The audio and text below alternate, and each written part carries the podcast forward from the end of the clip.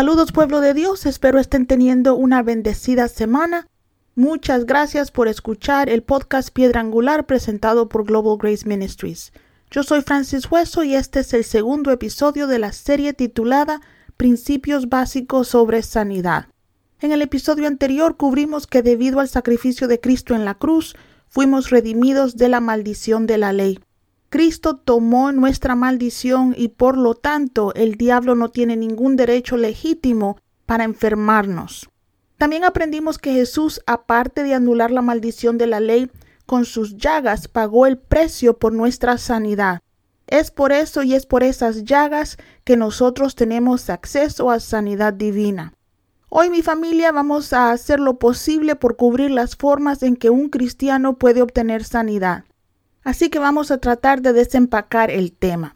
Vámonos de una sola vez a la primera forma de obtener sanidad y la encontramos en Primera de Corintios 12 del 8 al 9 y dice, a unos Dios les da por el Espíritu palabra de sabiduría, a otros por el mismo Espíritu palabra de conocimiento, a otros fe por medio del Espíritu y a otros por ese mismo Espíritu dones para sanar enfermos. Aquí el apóstol Pablo está hablando sobre los dones del Espíritu Santo, los cuales son nueve. Uno de estos nueve dones, y el único que es en plural, son los dones de sanidad, o como la versión de la nueva versión internacional bíblica dice, dones para sanar enfermos. Los dones del Espíritu son dones que el Espíritu de Dios otorga a la Iglesia para su beneficio. Se cree que este don es plural porque tiene diferentes especialidades. ¿A qué me refiero con esto? Me refiero a que así como en la medicina hay especialidades como la pediatría, oncología y cardiología, también los dones de sanidad son especializados. Por ejemplo, conozco una pareja que se mueve en estos dones y su especialidad es orar por personas con problemas de huesos. He visto cómo oran por personas que tienen piernas de diferente tamaño y cómo hacen crecer esos huesos.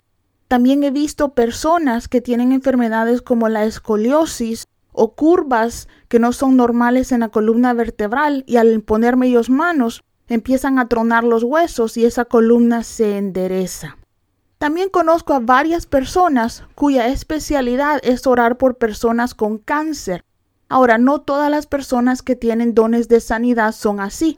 Hay personas que tienen este, estos dones y oran por cualquier enfermedad y los enfermos son sanos. A lo mejor en el espíritu, estas personas son como los doctores generales o los doctores de familia que atienden a todas las personas. En un episodio próximo vamos a escuchar a mi hermano dar su testimonio de cómo el Señor usó a una persona con dones de sanidad para sanarlo de epilepsia. Ahora, la Biblia nos dice que nosotros no podemos escoger el don o los dones que el Espíritu Santo nos da. Pero en el tiempo que llevo caminando en el Señor, me he dado cuenta que en la mayoría de los casos las personas con estos dones tienen una compasión especial por los enfermos. Si ustedes se están preguntando cómo sabemos si tenemos este don, la respuesta más sencilla que yo les doy es que las personas con este don tienen de verdad un sincero deseo de orar por los enfermos y cuando oran por enfermos los enfermos sanan. Alguien me preguntó si los dones de sanidad son los más escasos en la iglesia, pues esta persona había visto profetizar y hablar en lenguas, pero nunca ha visto a una persona moverse en los dones de sanidad. Mi respuesta a esa pregunta es que a veces no los vemos porque no predicamos al respecto y por lo tanto no desarrollamos fe para ellos. Acuérdense mis hermanos que aún Cristo no hizo muchos milagros en la ciudad donde creció porque no había fe para milagros en esa ciudad. Los milagros de sanidad más grandes que he visto fueron en la India, donde la población tiene una gran necesidad y por esa necesidad se ven forzados a crecer su fe para sanidad y por lo tanto hay en el pueblo ese poder para sanar. Lastimosamente aquí en los Estados Unidos los dones de sanidad no son muy comunes, No porque Dios no quiera sanar o manifestarse así, sino que en mi opinión la escasez de milagros grandes de sanidad se debe a la falta de la fe y a la falta de instrucción del pueblo. Con esto no quiero decir que Dios no sana a enfermos en los Estados Unidos o que el pueblo estadounidense no tiene fe. Lo único que estoy diciendo es que no he visto aquí a ciegos ver.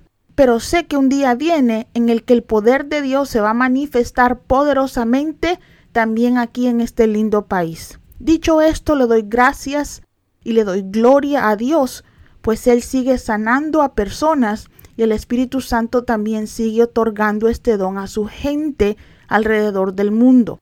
Si usted se siente atraído a orar por enfermos, mi recomendación es que no deje pasar a ningún enfermo a su alrededor sin orar por ellos. Si usted tiene dones de sanidad, los enfermos van a sanar y usted va a seguir desarrollando este don entre más ora por personas. Y si no tiene este don, todo creyente puede orar por enfermos, aún sin tener dones para sanar. A lo mejor no todos tengamos estos dones, pero todo hijo de Dios tiene la responsabilidad y la autoridad para orar por enfermos.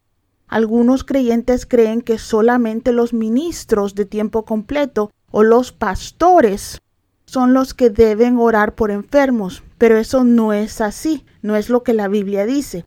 Hay veces que lo que mueve la mano de Dios para sanar no es ni siquiera la fe de la persona que está orando, sino la fe de la persona recibiendo la sanidad.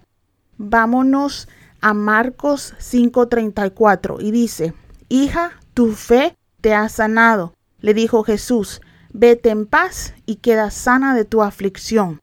Creo que todos hemos leído esta historia bíblica antes. Esta pobre mujer había pasado 12 años buscando sanidad a través de los doctores y esto lo único que habían hecho era tomar el dinero de esta mujer. Lo maravilloso de esta historia es que a pesar de su sufrimiento todavía había fe en el corazón de esta mujer.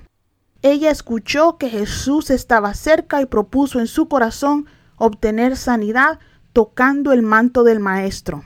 En el versículo que leímos está claro que lo que hizo que poder saliera de Jesús fue la fe de esta mujer. Gente de Dios, la bendición que tenemos como iglesia es que nosotros ya no tenemos que esperar a que Jesús pase por donde nosotros estamos. Él ahora está en todas partes, no está limitado por un cuerpo humano, y si nosotros tenemos fe, podemos obtener sanidad en donde quiera que estemos. No necesitamos que nadie ore por nosotros para ser sanos. Si usted cree que Jesús lo puede sanar, solamente necesita clamar a Él y su sanador Jesucristo lo sanará. Así que otra forma de recibir nuestra sanidad es a través de la fe que nosotros tengamos. Ahora quiero hablar un poquito sobre esta clase de fe a la cual llamo fe sanadora.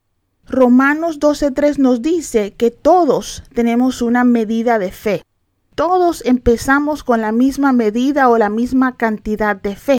Depende de nosotros hacer crecer esa medida de fe. ¿Cómo hacemos esto? Romanos 10, 17 nos dice, así que la fe viene como resultado de oír el mensaje, y el mensaje que se oye en las palabras de Cristo.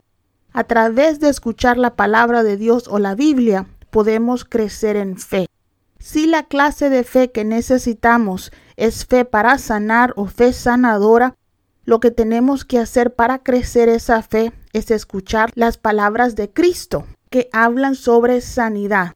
Debemos leer la Biblia y escuchar mensajes bíblicos sobre sanidad. Entre más Biblia tengamos en nosotros, entre más Biblia escuchemos sobre el tema de sanidad, más vamos a crecer nuestra fe sanadora. Una recomendación que les quiero dar es que no esperen hasta que se enfermen para tratar de crecer su fe para sanidad. Cuando estamos enfermos es bien difícil crecer en fe. Lo único que una persona enferma quiere hacer es descansar. El momento de crecer en fe para sanidad es cuando estamos sanos. También es importante saber la cantidad de fe que tenemos. Siempre les digo a las personas a quien entreno que la fe es como nuestra tarjeta de crédito celestial. Así como yo no puedo cargar algo que vale dos mil dólares en una tarjeta de crédito si esta tarjeta tiene un límite de 500 dólares. Tampoco puedo esperar un milagro si no tengo la cantidad de fe para ese milagro. Lo cual si nos ponemos a pensar no requiere mucha fe, pues la Biblia nos dice que toda la fe que necesitamos para mover montañas es la fe del tamaño de un grano de mostaza. Tristemente algunos creyentes por no leer o escuchar la Biblia no tienen ni siquiera ese tamaño de fe. Si usted nunca ha creído para que Dios lo sane de un dolor de cabeza, creer que Dios lo va a sanar de una enfermedad seria está difícil. La fe es como un músculo. Si nunca ha levantado pesas, es bien difícil tratar de comenzar levantando 300 libras. Uno tiene que empezar a creer por las cosas más pequeñas y poco a poco ir creciendo en fe. Deje darles un ejemplo práctico de a qué me refiero cuando hablo de nuestro tamaño de fe. Hace más de 20 años a mi mamá le diagnosticaron cáncer de colon. La pobre estaba bien enferma y tuvieron que operarla de emergencia para tratar de remover el tumor que tenía. Antes de la operación, como familia, queríamos orar por su sanidad correctamente y le preguntamos a mi mamá para qué tenía fe. Ella fue honesta y nos dijo que no le alcanzaba su fe para sanar sin la operación, pero que sí tenía fe que no le iban a quitar el intestino y que no iba a necesitar quimioterapia o radiación. Para eso sí tenía fe. Así que nos aferramos a esa declaración reclamando sabiduría para los doctores y sanidad para mi madre. Después de la operación, cuando el doctor le dijo a mi mamá que había quitado todo el tumor, pero que ella tenía que recibir quimioterapia. Ella le agradeció al doctor por haber hecho su parte y le dijo que ahora Dios iba a terminar la obra. Mi mamá nunca recibió quimioterapia ni radiación y hasta el día de hoy está libre del cáncer. Ella fue honesta, sabía que su fe no le alcanzaba para sanar sin operación, pero sí tenía fe para que la otra parte del milagro de sanidad la hiciera Dios. Ahora, también Dios obviamente ayudó a los doctores. Por favor, no vaya a dejar de recibir quimioterapia solo porque escuchó este testimonio. Acuérdese que la fe de mi mamá no es la fe suya. Usted déjese guiar por el Espíritu Santo y haga lo que Él le diga. Dios puso en el corazón de mi madre que dejara que los doctores la operaran y que Él iba a terminar su sanidad y lo hizo pero usted siga la voz del Espíritu Santo para usted. Siervos de Dios, hay veces que Dios usa doctores para sanarnos y hay veces que Dios nos sana sin necesidad de intervención médica. Solamente el Espíritu Santo y las personas enfermas pueden decidir su proceso. Nadie puede o debe influenciar a la persona que está enferma a no usar medicina o a no creerle a Dios. Nosotros testificamos de la bondad de Dios para sanar a mi mamá de esa horrible enfermedad, de la forma en que ella sintió que debía hacerse. Si sientes que tu fe para sanar necesita crecer, comienza hoy mismo a poner en ti la palabra de Dios para sanar. Lee y trata de memorizar versículos que hablen sobre sanidad. De esta forma, si eres asaltado por enfermedad, va a haber fe en ti para sanar en el momento de tu prueba. Me voy a quedar aquí, mis hermanos. No quiero hacer este podcast más largo, pero la próxima semana vamos a concluir con este tema, las formas en el que un creyente puede recibir su sanidad. No se lo pierda porque Dios tiene un gran arsenal para su pueblo de recursos con los cuales nosotros podemos sanar. Si usted está enfermo, agárrese de la mano de Dios y agárrese de las promesas bíblicas. Dios es poderoso y Dios puede sanarlo, no importa de qué enfermedad usted esté sufriendo. Crea en Dios, crea a Dios y espere ese día hermoso de su sanidad, que puede ser hoy.